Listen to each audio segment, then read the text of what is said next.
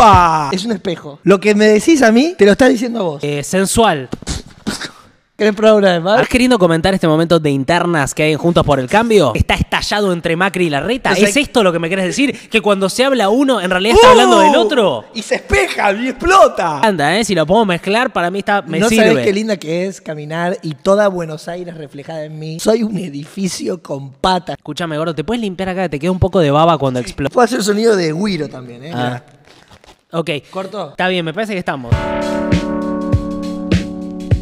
Esto es 220 Podcast. Eh, si no conoces este podcast, sale los miércoles. También lo puedes escuchar por Spotify. Si lo estás eh, viendo por YouTube, suscríbete porque llegamos a los 20.000 suscriptores, pero queremos que eh, nada siga aumentando, ¿no? Yo quisiera que lleguemos a los 100.000, mi próximo Sí. objetivo. Por ahí es un poco delirante. Pero es lindo, es como un jardincito, ¿no? Como una maceta que lleva su tiempo. Eh, obvio que lleva su tiempo, sí. De, de crecimiento. y también acordate que no para- somos una hamburguesa. que esto se sostiene eh, gracias a aportes. Sin eso, nada sería posible. De hecho, me parece importante decirlo hoy en el Día del Periodista, en donde realmente... Feliz día. Y feliz día a vos también, Me- porque haces comentarios periodísticos. Pero me, fal- me faltó una materia. Sí, Soy un casi periodista. como ese video de Floppy Tesouro que salió diciendo que le faltan tres materias, era compañera mía Floppy Tesouro Mirá. en la universidad. Bueno, ¿Bailaron juntos alguna vez? eh, no, pero sí éramos compañeros de banco y ella se fue a Gran Hermano. Yo le dije, no agarres esto que no está bueno, y ella fue igual, todo bien. Bueno, veo que le, fue, le fue bien. Veo que compartían los dos las ganas de ser famosos. Mm, ponele, sí. Eh, Personas comunes muy queriendo visibilidad. Sí, es muy importante que, eh, que si podés, banques este proyecto, que es la forma que tenemos de sostenerlo, en 220... eh, Podcast.com.ar, ahí tenés la- eh, las membresías. Este mes todavía Nico no me transfirió. ahora te transfiero, pero Mi- estamos juntando lo- los intereses de Mercado sí, Pago. pero yo ya tengo que pagar cosas. Para un poco. No, Ahí- ya ahora ya te lo mando. Te prometo que terminamos y te lo mando, pero son los intereses. Está estallada la interna de Juntos por el Cambio y me parece interesante porque hace varias semanas que venimos hablando del otro lado, del peronismo, de Cristina, de quién va a ser el candidato de ese espacio y de repente se, eh, eso le sacó lugar en la agenda a Juntos por el Cambio, que te acuerdas que en un momento eh, la sensación era ganan seguro. Entonces empezaron... Vos dijiste que Larrete iba a ser presidente. Yo pronostiqué que Larrete iba a ser presidente. un tarot, un periodista Vamos a ver, tarotista. Vamos a ver.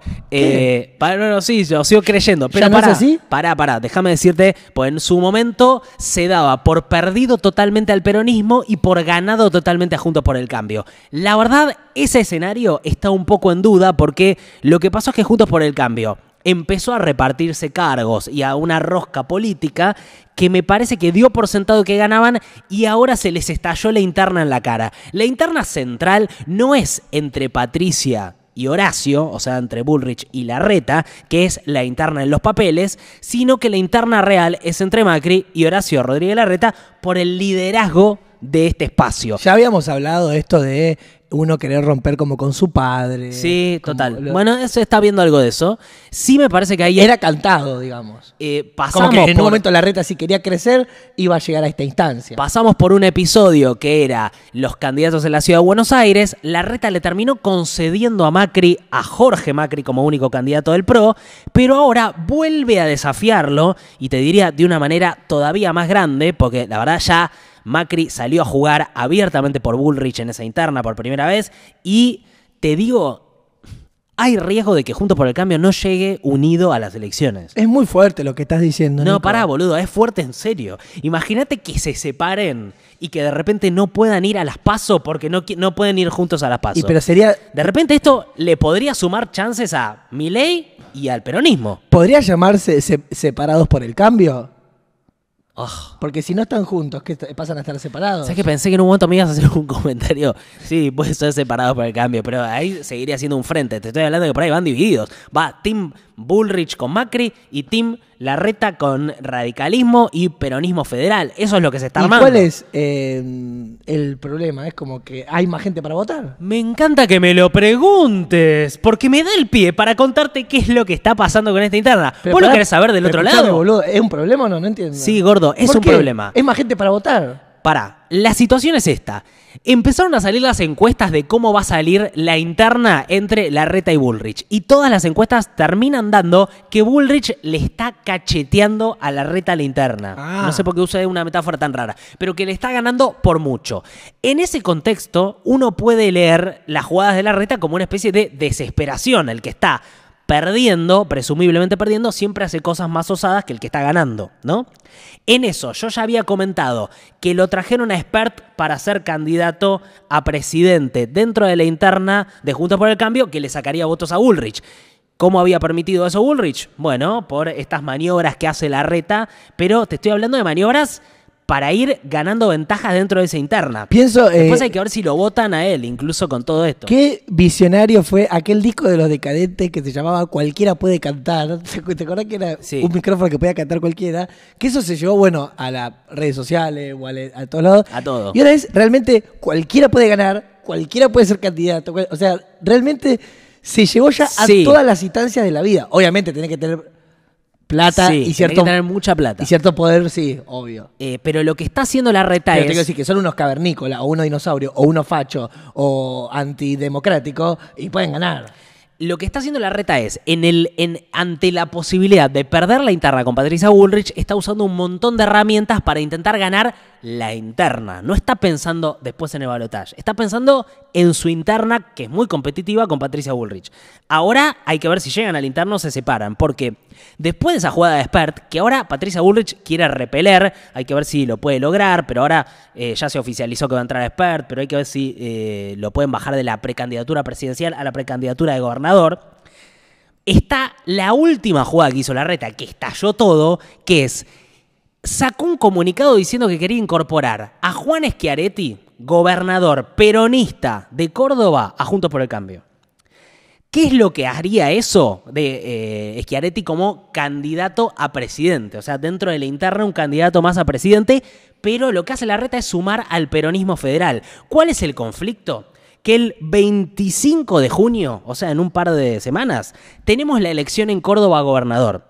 Y el candidato junto por el cambio es Luis Juez y Rodrigo de Loredo de Intendente, que viene haciendo una campaña muy fuerte diciendo somos el cambio, el cambio sacara el peronismo, que Juan Schiaretti eh, es eh, gobernador desde el 2015, antes fue en el 2007, o sea, es una interna de Córdoba muy fuerte, en donde Macri juega mucho y Bullrich también, porque acuérdate que Córdoba es la provincia principal de Macri porque es donde siempre gana con mayor ventaja y quieren que ese sea como uno de los emblemas de la victoria de Juntos por el Cambio, ganar ahora en junio y que sea como una idea de se viene la ola del cambio. Pero la reta, en medio de todo eso, dice, no, es que Areti no es el no cambio. Es también una figura posible para nosotros. Y sale a hacer lo que hace la reta, que es decir, igual mi candidato es Luis Juez, pero lo queremos a Schiaretti, entonces le complica el discurso a Luis Juez que está en Gordo, Córdoba ¿cuándo, diciendo... se, ¿Cuándo se termina todo esto? Bueno, el 24 de junio, ahí es el cierre final de Ah, las bueno, listas. Ya está, cada vez falta menos. No, no, de eh, julio. ¿De junio o de julio? Es importante Ay, porque estoy perdido. Es importante porque tengo que ver cuánto No, no, más me vas junio, a quemar la gorra con todo esto. No, no, no, es el 24 de junio Bueno, el cierre de lista. Falta re poco. Por eso también se pone tan picante todo, porque estamos entrando realmente en la recta final. Estamos entrando en la recta final, pero si escuchaste... Es un alivio igual que se termine toda esta rosca. Pero si escuchaste lo que te digo, es el eh, calendario... Ve- 25 de junio. No, 20... Sí, ya lo vi. ¿Sí? ¿O 24? No, no, 25 de junio. Bueno, no importa, es por ahí. El tema es, eh, vino Luis Juez a Buenos Aires, totalmente sacado, con Rodrigo de Loredo, porque una vez que la reta dice, lo quiero a adentro, y después sale Gerardo Morales de la UCR a decir, lo queremos nosotros también adentro, viene Luis Juez y dice, eh, ¿cómo hablan los cordobeses? Esto, esto es como... Yo no voy a hacer apropiación cultural. Esto como que me, me, me metan el agua sucia dentro de la, del mate, hermano. Como una cosa así, ¿entendés? Medio gallego. medio gallego y eh, intentan frenar esto y de repente estalla todo porque Macri sale a bancar a Luis Juez y a Patricia Bullrich. Patricia Bullrich dice, esto no es el cambio, esto es una meba, yo no voy a permitir esto. Qué lindo ser una meba, sin deseo, sin nada, simplemente ahí, eh, eh, existir. Y mirá lo que dijo Macri, dijo, eh, el cambio, dijo, de vuelta como hay, el cambio y la unidad... Es, es que entre los gallegos, cambio y la unidad son importantes. Y ser un cheto te está volviendo loco. El cambio y la unidad son importantes, pero en ese orden. El cambio primero.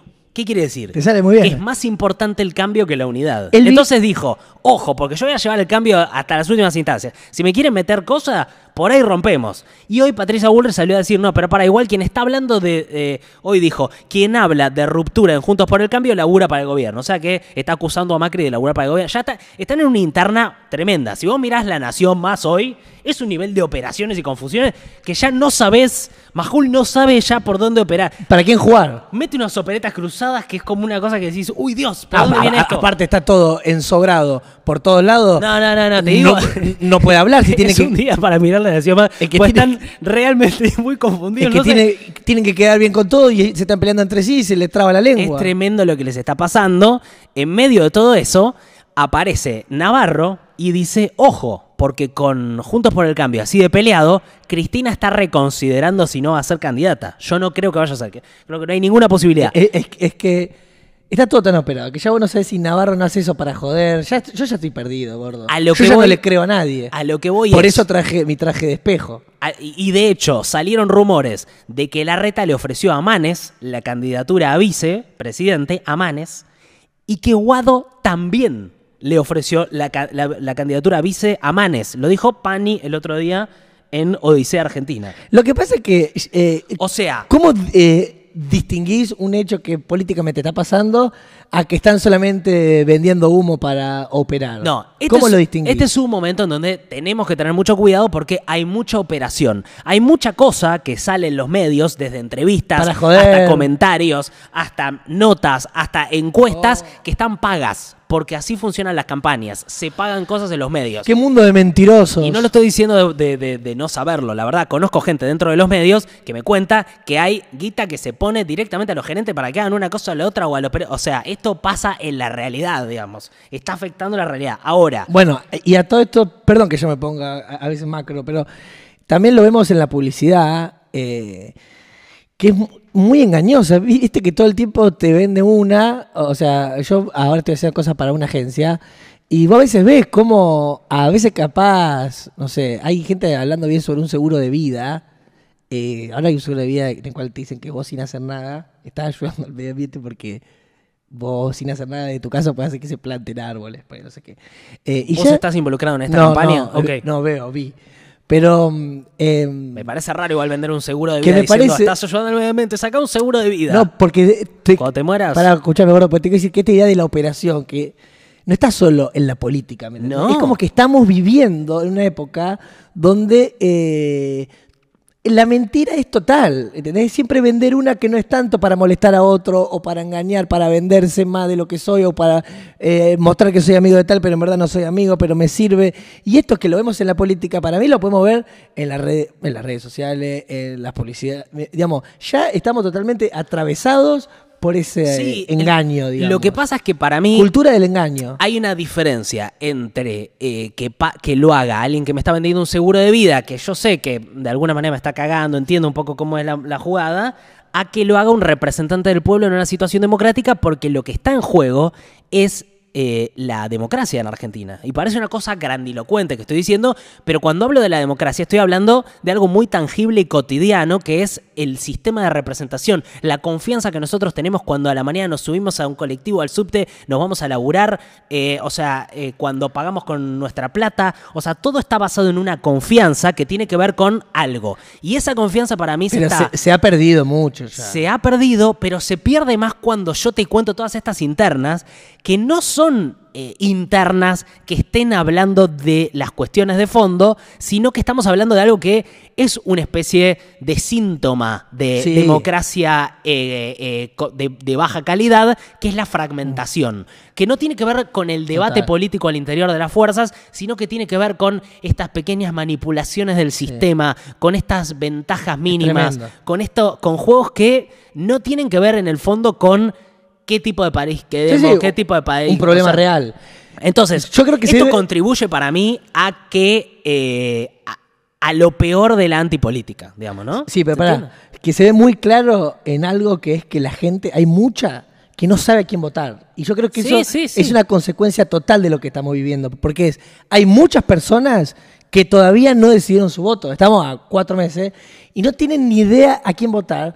Y de una de las razones debe ser por todo esto. Es que sí. Porque tiene un costo. Tantas operaciones, eh, tantos años de eh, uno a un lado, uno a otro, no le cree, ah, vos me decís eso. pues, En un momento, la gente- yo, yo no sé quién votar. No le creo ni al antipolítica, ni al que está en la política. Hay un cansancio tan grande que tampoco somos boludos, che. eh, el engaño lo estamos viendo y lo estamos sufriendo y el bolsillo lo, lo está sufriendo. Es que hay algo que está pasando, que es que si te fijas en las encuestas de opinión, de ver a, a quién va a votar la gente, en realidad lo que la gente responde es que no quiere decir a quién van a votar porque no saben. O sea, la mayoría son... sabe. La mayoría no es que son indecisos, es que, o sea, no saben quién poronga figuran como indecisos, pero la verdad es que hay gente que no, no va a tener tampoco a nadie que realmente lo represente. Y este es un problema, porque lo que está en juego es la democracia, que es nuestra vida cotidiana. Es todo, es la guita con la que pagamos, el bondi al que nos subimos, es eh, toda la confianza que nosotros tenemos en el sistema en general,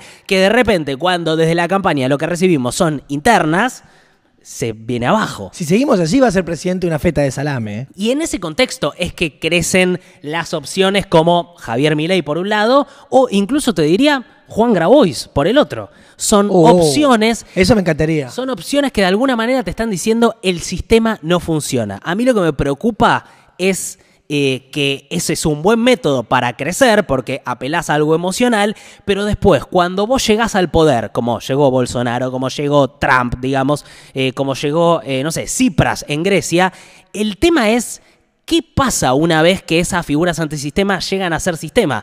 Porque la frustración puede hacerse peor. Lo que viene pasando históricamente en el mundo es que esas figuras llegan, te sirve para ganar una elección, pero después cuando sos sistema no puedes cambiar el sistema. Y el No, sistema te termina claro. comiendo y estamos yendo de frustración en frustración. Como sabemos también de que a veces los políticos son títeres de gente más poderosa que, Claro, no, que claro. no le sabemos ni la cara, porque mucho de lo que están manejando el mundo, la verdad que no tienen Instagram ni, ni están haciendo un challenge No, no, no, de no, no, TikTok. no. Mucho de lo que está, de lo que maneja el mundo y nos están oprimiendo eh, Succession.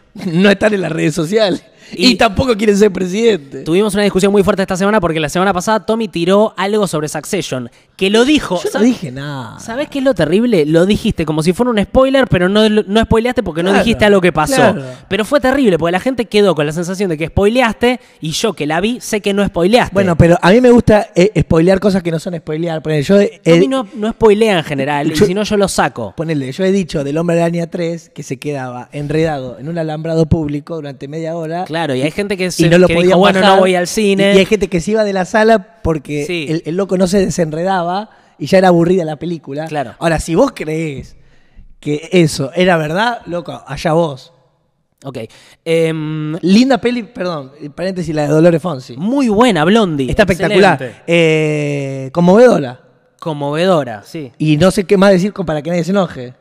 No, no, me parece que es una peli que... eh, Aborda la- otras maneras La familia... de amar, la- de la- contención. Desde un lugar muy... muy honesto, muy- sí, y novedoso también. y, que no se y que no nos salvamos solos. y tiene una sensibilidad también muy refrescante. O sea, eh, para mí, ella, particularmente. Para mí es el emoji. Su forma de ver el mundo. Para mí es el emoji de los ojos llorosos, ¿eh? Sí. Para mí es ese emoji. ¿eh? Hay un video muy bueno de eh, Chepa Chernov en Instagram Mm. hablando sobre el tema. No sé, digo, me parece. Tu futura esposa. Vamos a ver. Eh, si se porta bien. Las instituciones son Si- raras. Si se porta bien. Escúchame, eh, quería decir Porque un si poco. se porta mal, va a ser castigada. Cierro un poco lo de la reta. ¿Cuál es la jugada de la reta? ¿Por qué la reta quiere incorporar a Schiaretti? Pueden decir, ¿por qué lo quiere incorporar a Schiaretti y genera este quilombo?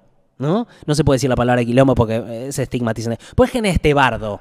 Quilombo, quilombo. ¿Por qué genera este bardo? Quilombo, ah, quilombo, ah. La reta, al estar perdiendo con Bullrich, puede llegar a considerar que sumar a Schiaretti es sumar votos peronistas, no kirchneristas, al espacio Juntos por el Cambio. ¿Puedes hablar más Y despacio? él podría interpretar que irían para él. Que irían para él. Ahora, si es que Areti va de precandidato a presidente en las PASO, le sacaría más votos a él que a Patricia Bullrich. O sea, hablar- te sirve para el balotaje, pero no te sirve para ganar la interna. ¿Puedes ir un poco más despacio? A menos que la reta sepa que lo trae Schiaretti para que Schiaretti sea un falso candidato a, un precandidato a presidente y que antes del cierre de lista se baje y lo apoya la reta.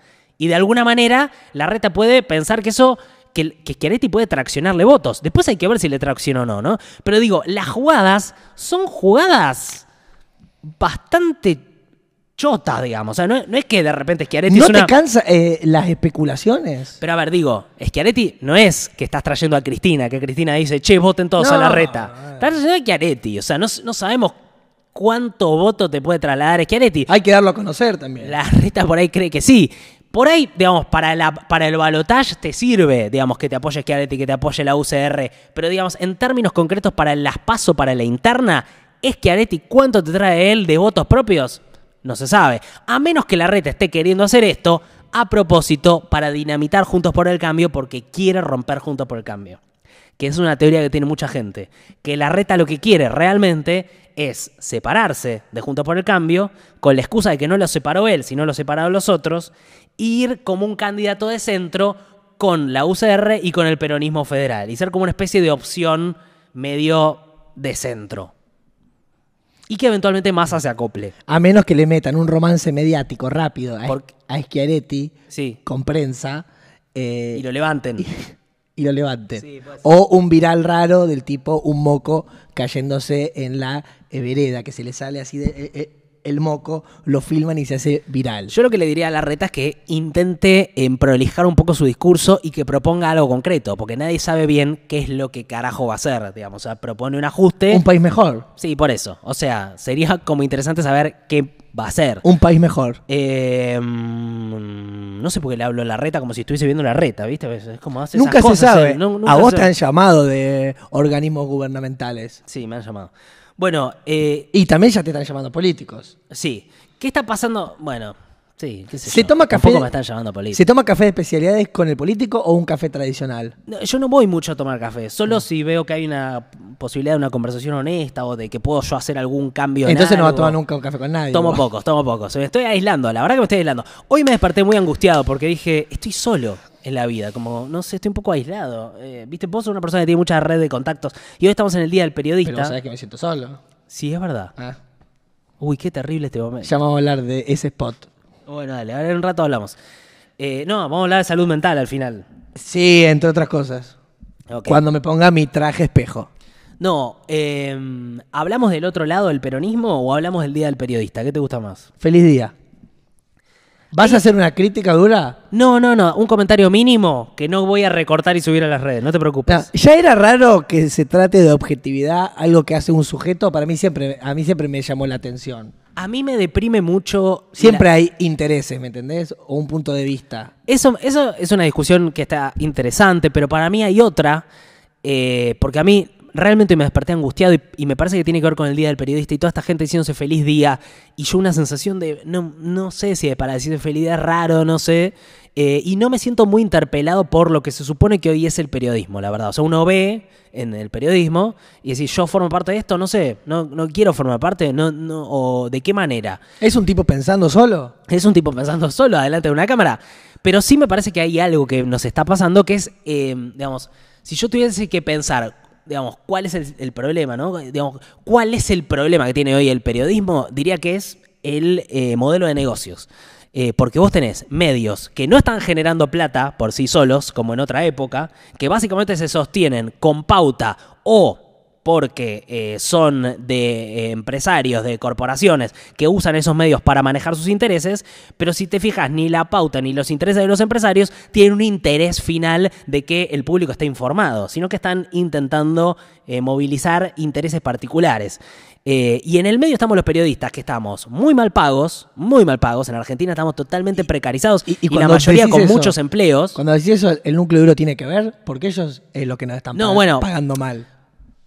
Por eso es importante que entren a eh, 220podcast.com. Ustedes hacen que el Porque- trabajo de este tipo sea precarizado. No, Poniendo no, no. poca guita, loco. No, pero ¿por qué? Porque eh, es fundamental sostener las cosas que mirás y que consumís. Hoy hablaba de eso con, con mi amiga Ivana Sherman. Escuchen, loco. Porque realmente hay una guita. crisis muy grave del modelo de negocios. Y ahí es donde... ¿Qué hacen que no nos ajustan? No nos ajustaron. Ya estamos en junio y no nos ajustaron, núcleo duro. Y eh, hay algo muy cínico que es que eh, las redes sociales son un lugar donde supuestamente uno termina yendo individualmente a hacer contenido, pero eh, la mayor parte de ese trabajo no se monetiza en redes sociales. Entonces, eh, hay una crisis grave y por eso me parece que el periodismo es tan choto. Por eso, por eso el periodismo viene siendo una mierda y no tiene que ver con los periodistas. O sea, sí, pero estamos dentro de un contexto. Pues yo también tengo un sesgo a, yo hago un video en redes sociales y quiero que le vaya bien, entonces pongo un título más ganchero, por eso a veces uno exagera o dice co- cosas de formato, no puedes profundizar porque tenés que entrar dentro de los parámetros de la red social. Entonces, hay una crisis muy fuerte ahí. digamos, sí, me y parece. también está esta época de que cada uno está como abriendo su canal, eh, su cara, y es difícil. Está buenísimo por un lado, pero es una cosa, en realidad el canal es YouTube. Sí, pero también... el canal no es 220. Pero también hay una cosa de individualista eh, ahí, porque muchos tenemos ideas colectivas, como si no, que estemos todos juntos, no sé, cooperativa o grupo, eso. Pero después también es un sálvese quien pueda, donde cada uno está haciendo. No, es es- terrible. cada uno es su propia marca y que te vaya bien, y el que le va mejor eh, te aplasta. Sí. ¿Cuánto juntos estamos? No, a mí. Estamos medio como Macri y Larreta. La alarma de despertarse a las 2 de la tarde. ¿Sí? ¿A las 2 no, pensabas? no, es un mensaje. Ah. Sanity. ok. Que tengo que hacer algo. Bueno, eso, una cosita sobre. Tengo ciertas alarmas como agenda para recordar algunas cosas importantes del día. Bueno, eh, del otro lado, la verdad que sigue todo igual, ¿no? Con el peronismo. Como el osteópata, la dentista y la, mandar la factura. Digamos, hay que ver si Cristina hace esta lectura de que puede ganar eventualmente un balotaje o si se repliega a la provincia de Buenos Aires. Después hay que ver si el kirchnerismo puede sobrevivir a toda esta etapa, porque hay que ver si el peronismo, si el kirchnerismo no se está achicando y se está transformando en un partido más chico. El peronismo va a sobrevivir seguro, el kirchnerismo no lo sabemos. Bueno, pensemos que la última vez que eh, el kirchnerismo fue con un candidato propio a las elecciones fue con Cristina, y fue hace un montón. Porque después, Scioli, difícil decir que sea kirchnerista, y Alberto, difícil también decir que este gobierno fue Claro. kirchnerista en el sentido de por qué Cristina es conocida, valorada y querida por la gente que la valora, la conoce y la quiere, digamos, ¿no? Si Alberto hubiera hecho las cosas bien, eh, ¿Cristina también le hubiera pegado? No sabemos que es- hay que ver que es bien también, ¿no? No sé. No, no sé, gordo, que no me salga tan caro el pan. Hubiera estado bueno, la verdad, ¿no? Pero bueno, eso no ocurrió. Entonces hay que ver si Cristina elige a un candidato para conservar la provincia, a Axel en provincia, para intentar quedarse con eso, y un candidato eh, a nivel nacional para asegurar la provincia, o si va a ir a jugar ahora a la nación, cuánto afecta esta ruptura de Juntos por el Cambio de la estrategia. Eh, hay que ver si va Massa, hay que ver Scioli, hay que ver si se va a las paso o no se, va, o no se va a las paso, porque si el peronismo va a las paso, corre el riesgo de salir tercero o cuarto. Que en la lista vos veas los candidatos y sea Milei seguramente el que más votos saque en la paso porque no tiene internas. O sea, junta sus 25 puntos, si le creemos a las encuestas. Segundo, la reta Ulrich seguramente y puede ir tercero o hasta cuarto el candidato del peronismo. Mirá. O sea, podría ser que el peronismo. Hay mucho de la especulación del peronismo de si se va a paso o no se va a paso que tiene que ver con esa imagen de noticiero de cómo se presentan los resultados. Si va a ser por nombres individuales o va a ser por espacios. ¿Y eso cuándo se resuelve? Antes del coso. No, eso lo va a hacer cada canal. Ah, O sea, si vos querés mostrar que salió primero Milei, Claro. pone primero Milei, segundo la reta. te- Ahora, si vos querés poner C5N, te va a poner primero frente de todos, sumando a todos. Segundo, juntos Claro. por el cambio. ¿Qui- Si no va, Hay mucho que tiene que ver con eso. si no va Guado, eh, ¿para vos quién va? ¿Algún gobernador? ¿Quién va? Bueno, las posibilidades son, la verdad que hoy muy hay una incertidumbre muy grande. Pero ¿eh? ponele quién puede ser. La verdad las posibilidades son Guado o Kisilov, eso es lo que está queriendo que... ¿Pero Kisilov de presidente de Argentina? Hay gente que quiere que vaya Axel de Ah. candidato a presidente y Guado de go- se baje a último momento y vaya como candidato a gobernador, que tiene chance de ganar. ¿Y, el gobernador de, Porque es de de esa- Juntos por el Cambio quién es? No se sabe, Santilli Ah, es el de la claro, reta. que le, eh, le podés ganar. Hay muchas chances de que el peronismo Es pueda buena, conservar. es buena. Por eso Axel se quiere quedar en la provincia, porque sabe que tiene muchas de Y ganar. Jorge Macri es el que va a ser acá. Intendente de la Ciudad de Buenos Aires, jefe y, de y gobierno. de, y de Frente de Todos, Se está definiendo, pero es ah, está la interna entre ya no Santoro. Ya no Lamens. No, Santoro. Eh, Manusovich. Pepe Rosenblatt. No. Para mí se nuestro baja. querido Pepe. Para mí se baja. ¿Sí? No tengo información. Uy, qué fuerte. No, no tengo información. No, puede ser, puede ser, puede ser que se termine bajando. Me parece que hay mucho que está definiendo estos días Cristina en su estrategia nacional que pueda afectar a la ciudad. Pero hay que ver si, la porque si ella pone a Kisilov de candidato a presidente y a Guado de candidato a gobernador, se asegura la provincia. Porque sabes que tus votantes bonaerenses van a ponerte la boleta con Kisilov. ¿Entendés? La jugada. En cambio, si vos lo pones a Kisilov de candidato a gobernador y lo pones a Massa de candidato a presidente, Claro. y hay gente que te va a decir, yo a Massa no lo voto, no me importa que a Kisilov lo quiero. Y no todos cortan boleta.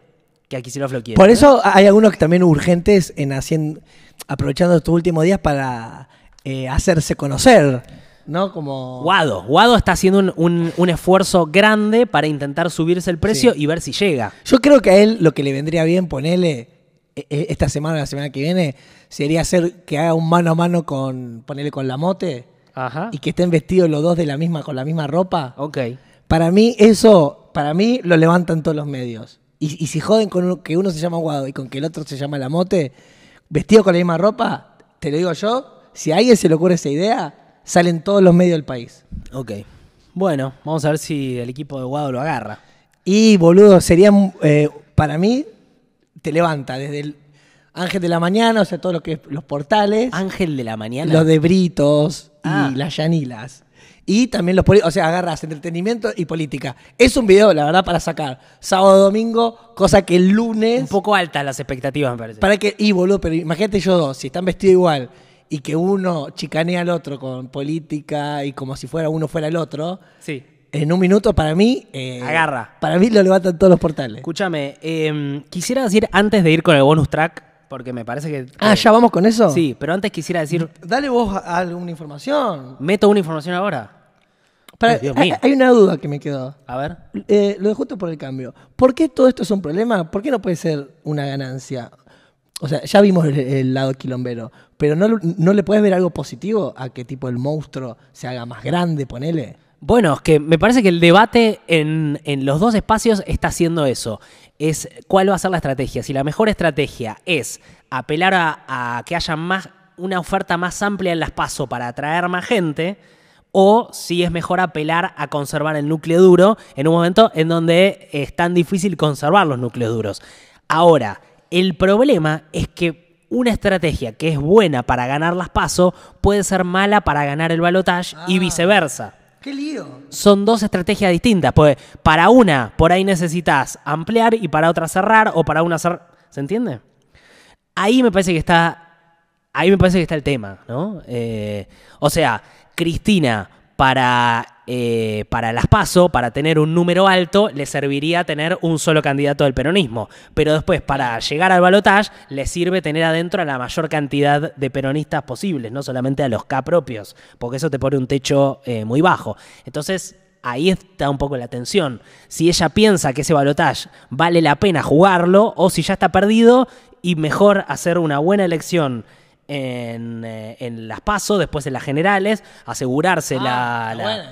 Bueno, asegurarse la provincia, tener una buena cantidad de diputados y legisladores y, y prepararse para hacer una oposición fuerte. Fíjate que siendo tan mal gobierno, eh, todo es tan impresentable, incluso la oposición, que Mal, sí, no, no, si- no. sigue teniendo como la ilusión de, de poder capaz sostener las cosas habiendo hecho un gobierno pésimo. Es que es increíble, la verdad. Que, No, co- que con ta- esta también es cierto fue una verga también lo demás. que- es- Claro. es, es como que el panorama está para cualquiera. Claro, hermano, pero que con Ah, esta, con esta inflación vos no puedas, siendo juntos por el cambio, capitalizarlo y que la gente no te quiera votar masivamente, es terrible para ellos. Sí, también, endeu- también endeudaste todo un país siendo presidente. Bueno, es que evidentemente fue, eh, fue muy grave y está bueno que, no, que haya una memoria sobre eso. ¿eh? Por eso también está bueno, qué sé yo, un tipo como Grabois, ponerle a alguien que venga a otro lado, porque la verdad que todos estos ya nos están cagando hace una banda. O sea, todo bien, pero Grabois todavía no, no tuvo el poder. Y todos, Bueno, pero hay que ver que. Sí. bueno, ya sé, gordo, pero... ¿qué Porque sé? Grabois Y pero de algo hay está que- muy lejos del poder, entonces sus pero propuestas, De algo hay que agarrarse también.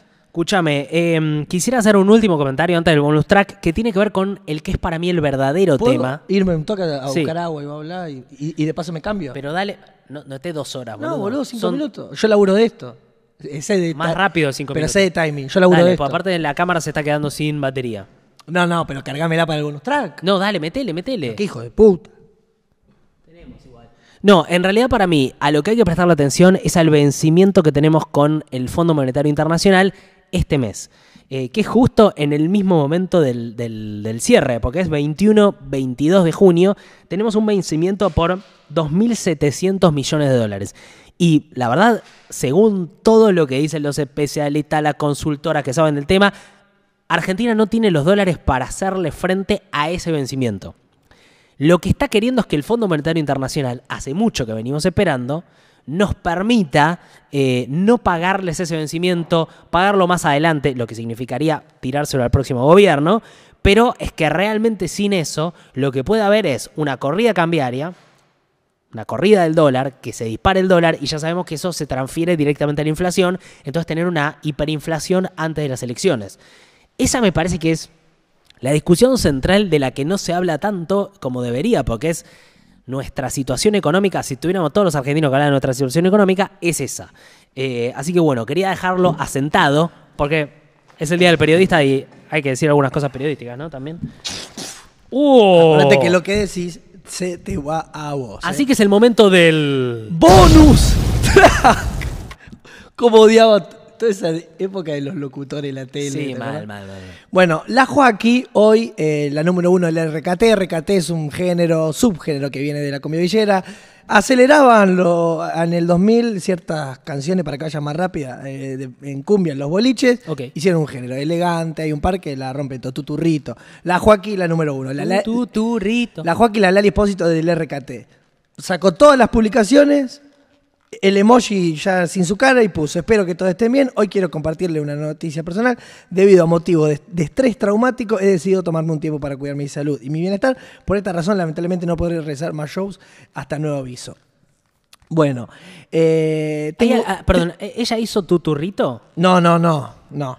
Eh, ¿Tiene algún ella- tema que yo pueda Sí, conocer? dos besitos porque te son mucha plata, atentamente, la Joaquín, la que la vacila, la que la cachila. Sí. Well, you can tell by the way I use my... ¿Esa es de? Bueno, eh, el capitalismo nos está matando. Eh, la verdad que esto es, es consecuencia un poquito de eh, la exposición total en la que estamos viviendo. O sea, nos va a salir caro. Nosotros so- eh, no somos nativos digitales, hemos vivido la, la transición. Sí, sí. Estamos viviendo con nuestro propio cuerpo, como tenemos muchísima más ansiedad comparada capaz con años anteriores. Total. Ni hablar, los pibes ahora tienen 20 años, hay ataque de pánico por todos lados. Sí. Y la verdad que se te dispara, está todo el mundo lleno de fármacos. Eh, bueno, decepción, la búsqueda del placer constante a través de estímulos, todo es aburrido. No podemos leer ni dos renglones. Las aulas están ocupadas por una cultura sin memoria, rápida, la matrix del entretenimiento, sin concentración, ya nadie, no hay foco ni atención, enfermedades mentales, capitalismo tardío. Los problemas son sociales, no individuales, ¿no? Porque acá aparece alguien que dice, no, Goodman no sabe, está con un ataque, está de loquito. No, vos sos una, una coyuntura, vos sos un contexto. Pero pará, pará. Vos me estás diciendo que la Joaquín tuvo una situación... eh, ¿Qué le pasó a ella? Se, No, ella es un ejemplo. pero se, se- Sí, pero no nos vamos a hablar de este caso puntual. pero estamos hablando de salud mental. Porque quiero Ella tenía ataque de pánico ya a- Claro. antes de salir a, a, eh, a los shows. Ahora puntualmente no sé qué pasó porque esto es de anoche. Pero pará, nosotros tuve... Yo, o sea, no sé vos, pero yo tuve...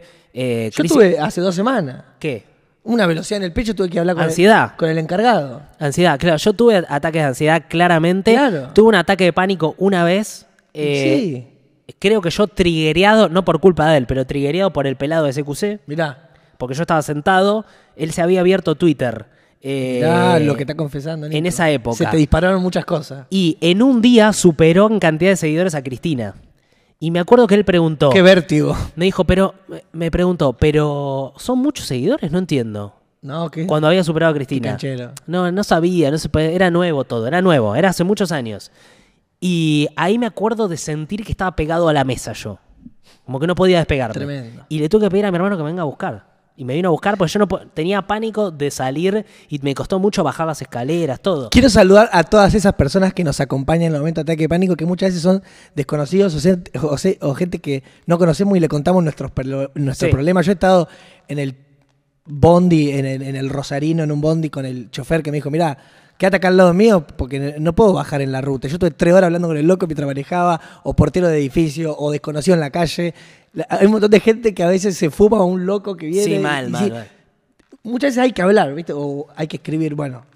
Eh, la flexibilidad en la que estamos viviendo, la movilidad, el aburrimiento por ansiedad, eh, el mecanismo de control de la época en la que estamos viviendo, que es la ansiedad en la que estamos, todos mensajes positivos, eh, estamos tolerando más malestares, no es por tu culpa eh, ser quien sos. eh, te mandan a terapia y a medicación y a seguir. Viste que no es como si no pudieras frenar, viste, ni siquiera los duelos. Viste que si te muere un familiar o está en un duelo eh, amoroso, sí, dale, te bancan 48 horas, pero dale que Sí. te mete una pepa que hay que seguir.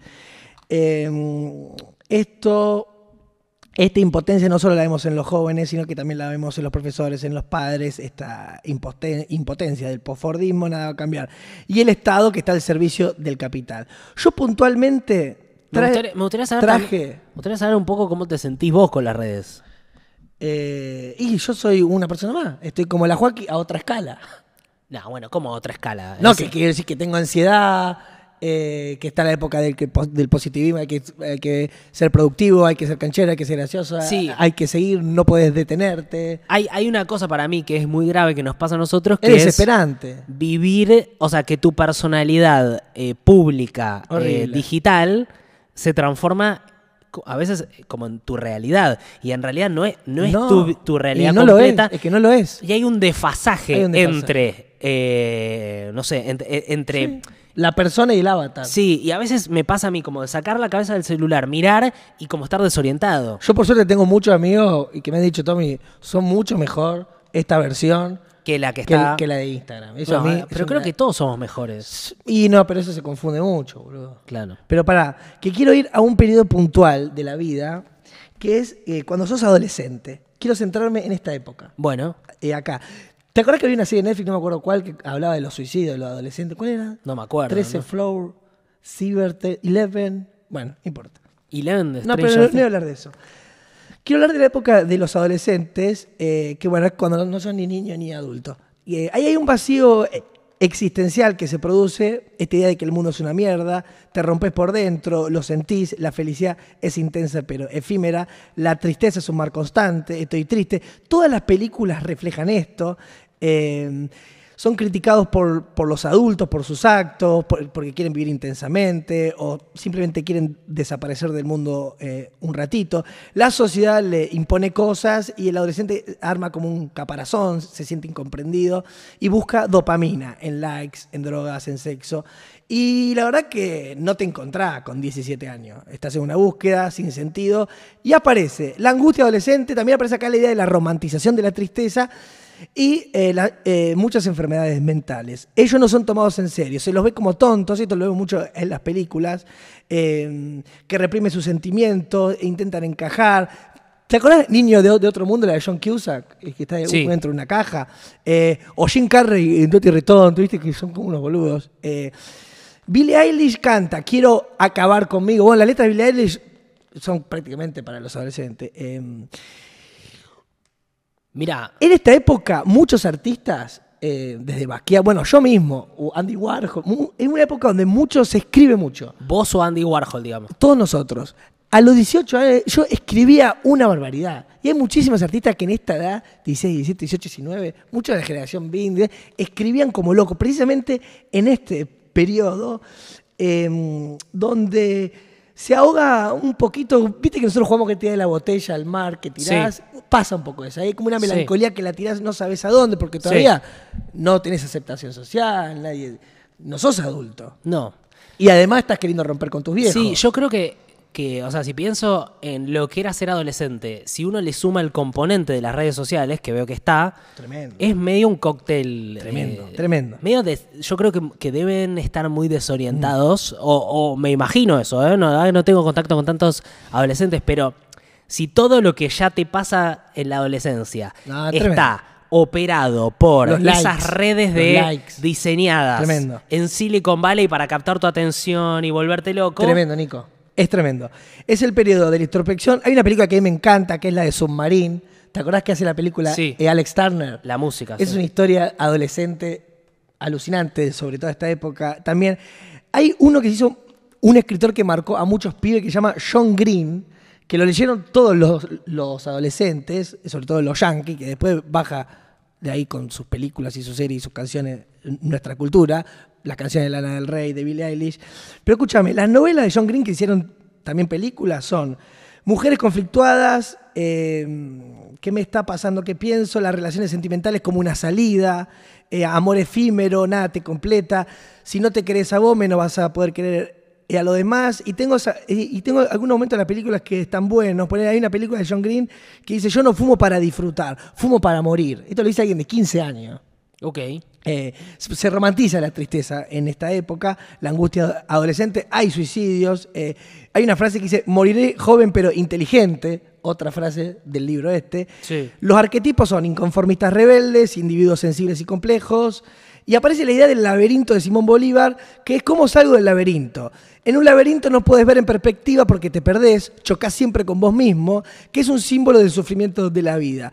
Y todo se preocupa eh, por esto, digamos todas las religiones, eh, la vida carece de sentido y aparecen eh, comportamientos autodestructivos que nosotros lo vimos por ahí cuando era pibe, yo lo vi en Transporting, Sí. que ahora lo, pibes lo pueden ver en Stranger Things, que es frente a la agitación interna, uno se falopea. Hay otros que, que la glamorizan, perdón, la glamurizan, glamurizan, anda a saber cómo se dice, pero que siempre cuando se ve con glamour es eh, narrado por quien ve, pero no por quien sufre. En esto lo podemos ver también en películas de Sofía Coppola.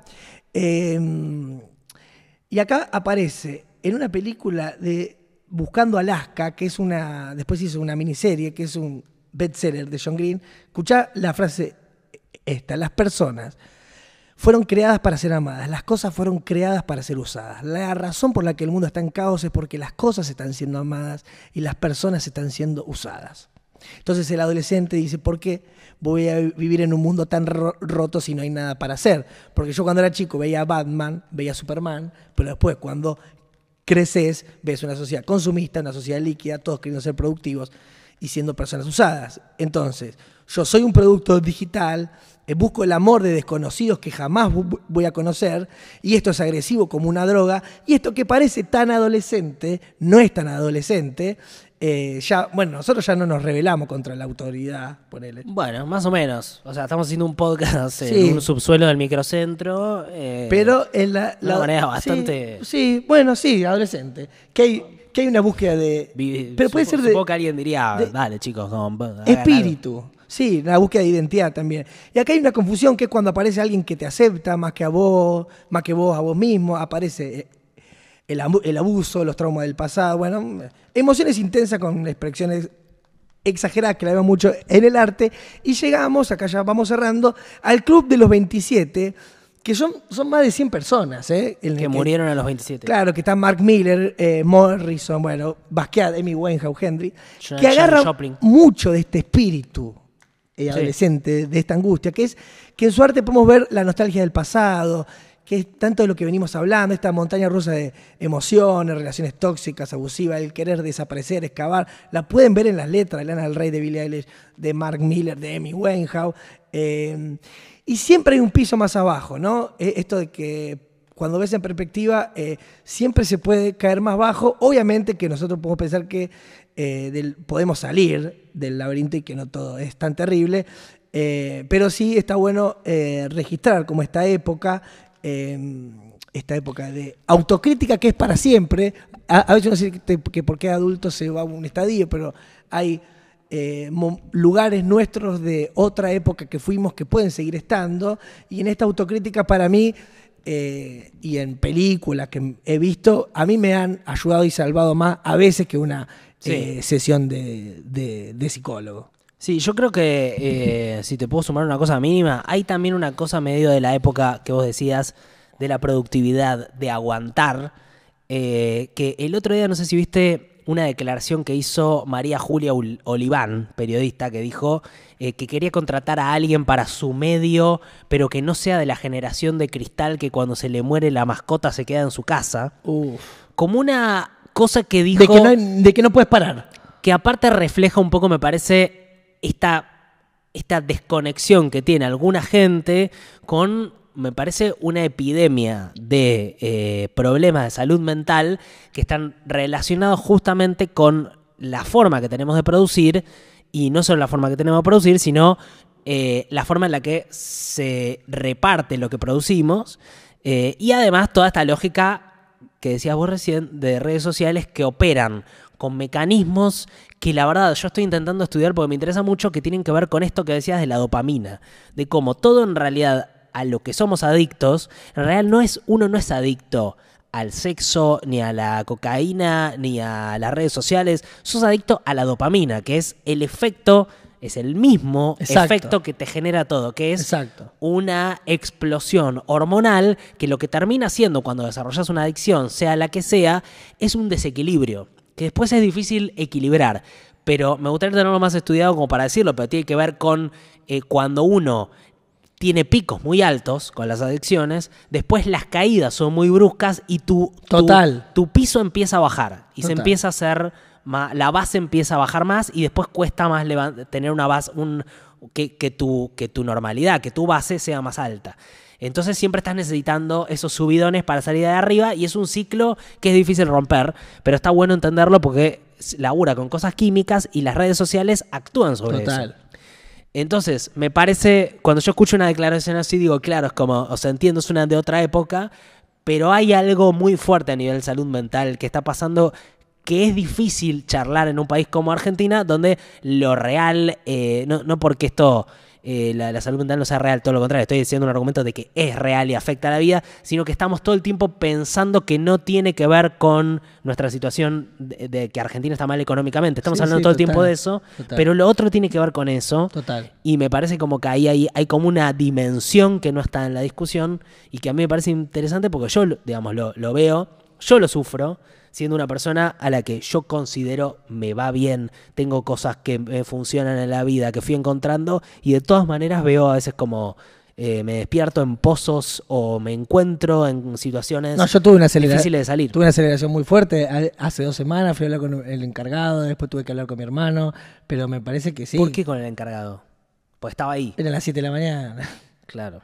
Eh, pero eh, sí, lo estamos, lo estamos padeciendo todo. Hay un libro de Mark Fisher, Realismo Capitalista, que creo que se llama, se los recomiendo, está brutal. Bueno, Mark Fisher se terminó suicidando. Ok. Eh, pero sí, eh, nada, a estar atento. La verdad que a mí no se me ocurre nada, dijimos un montón de cosas. Sí, a mí siempre me alivió la idea de, eh, la verdad, no tomarse tan en serio la vida sabiendo que es una anécdota eh, que se cuenta y que la verdad que Eso está bueno. es un paso rápido y es un regalo eh, haber estado acá. Sí. La mano, dame la mano. Escúchame, eh, ¿hagamos la portada un toque? Dale, me quiero poner el buzo para la portada. No, ¿puede no, ser? no, ponete esto. Bueno, Justamente todo lo contrario, ¿por qué? ¿y por qué ahora estoy que... Es la portada, aparte apareces desde el principio del video Siento así. que soy un producto de mí mismo, una marca. y- Dale, dale, está bueno. Un producto para la portada. dale, ponete. Escúchame, interna de Juntos por el Cambio. Y mirá al lente, no a la camarita, no a la pantallita, Vamos. por favor.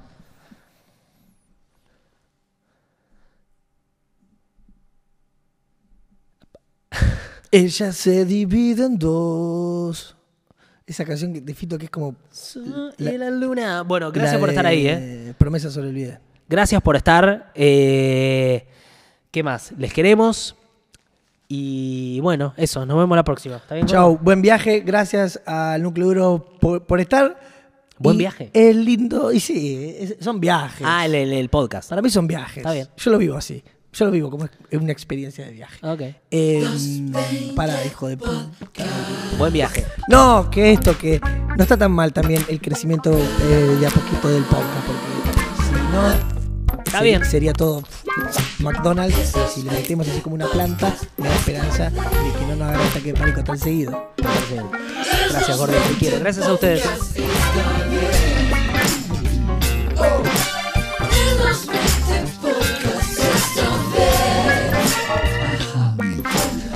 Jesus bendeth both